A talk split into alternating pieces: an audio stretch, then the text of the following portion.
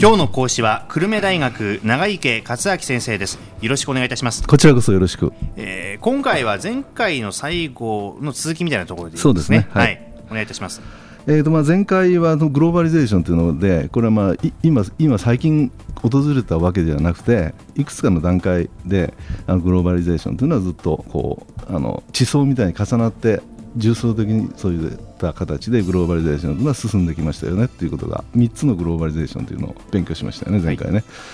い、でその中の最後グローバリゼーション3.0というのはこれはあのその2000年ぐらいからねトーマス・フリードマンによればあの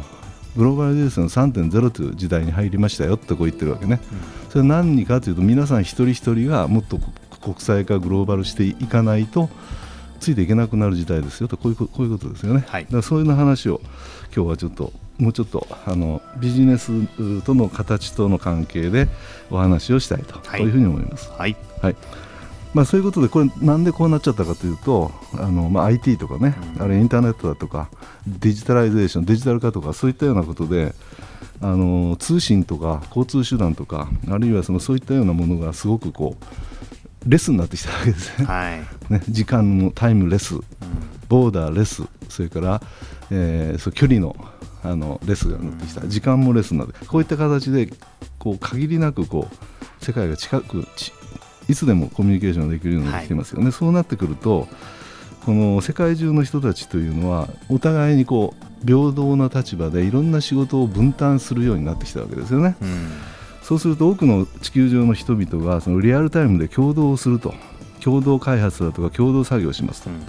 そしてある時は競争すると。地域間競争プサンと博多港が競争するとかね、うんうん、そういうふうに地域間で競争すると。で地域的にも今までよりずっとその先進国だけじゃなくてアジアとかそういったところに広がってそういったアジアの人たちもそのゲームに参加できるようになってきた。というわけですね。はい、はい、でもそういうことであの企業経営もそうなんだけどあの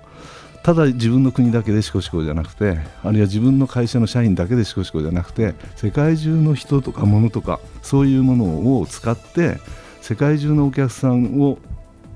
相手にして商売するような形の企業が増えてきたこういうのも多国籍企業というわけですね。はいでまあ、そういうことをあの可能にしたのは地球規模でいろんなものがリンケージつまりこう鎖のようにつながってきたからですよねインターネットだとかなんとかかんとかで。ということであの逆に言うと問題も多いと。地球の裏側で起こったなんか悪い出来事がですねあっという間に福岡まで翌日には響いてくると、はい、株価が下がるよと。それで1年後には学生が就職難になると、こういうね、非常にそのこうあのもうフラットというか、もう地球がこうつながってるからね、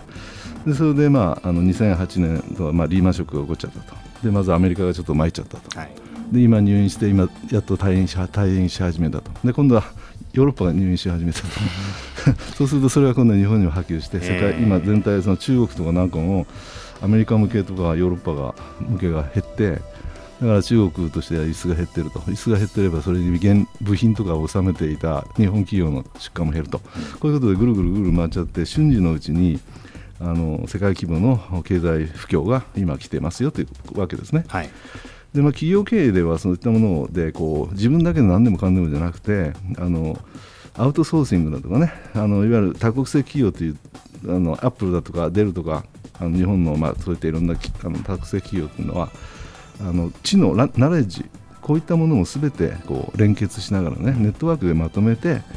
それぞれ個人のさあの分担をして、えー、マネジメントを用意どんで同時並行的にやってる時代なんです今ね。うんですからそういうところにあの参加していくだけの個人の個人はそういったものに参加できるためのスキルと知識を持ってないとそこにこう入っていけないわけね。そういうことです。でそういった中の一つでビジネスプロセスアウトソースにいわゆる BPO というのが、まあ、ビジネスのやり方としてあるんだけど、はい、あの先進国企業が自分たちの本社の仕事、はい、人事とか、うん、給与経経理の仕事とかなんだかんだそういった本社業務でその中であのマニュアル化できるような仕事とかデジタライズできるような仕事とかこういったような仕事っていうのは何も日本でやる必要はないよねと。あ世界一高い賃金コスト使ってると。そうするとこれこんなのもっと早く安くやってくれるような海外企業とか海外の個人にアウトソーシングしたっていいよねとこういうだよね。うん。でそれで栄えてるどんどん今あのあのこう伸びている地域というのがいわゆる中国だとか、はい。インドとか、うん。フィリピンとかシンガポールとかオーストラリア南アフリカとかアイルランドとかオラオランダとかねあるいは東ヨーロッパとかロシアとかメキシコとかイスラエルとかこういったところはその世界多国籍企業の一部そういったあの本社機能とか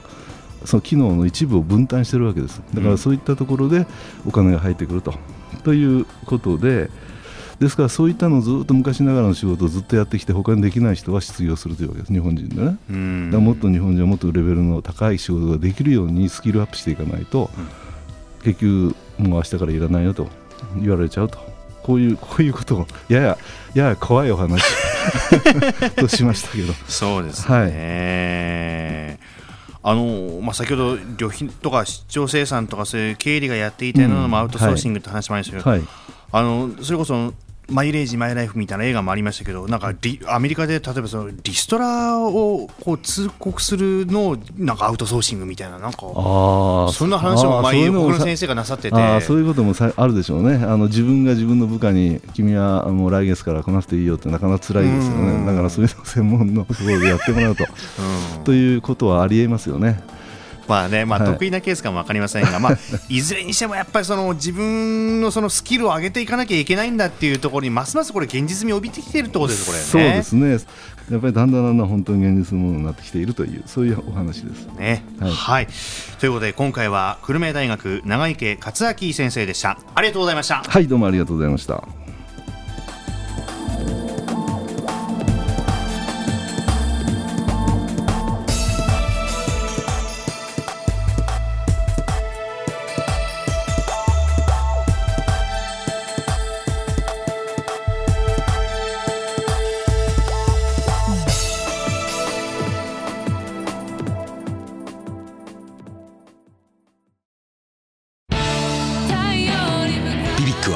九州で生まれ九州の人たちに光を届けています。九州のお客様が光り輝くように。それが QTnet の変わらない思いです。キラキラつながる QTnet。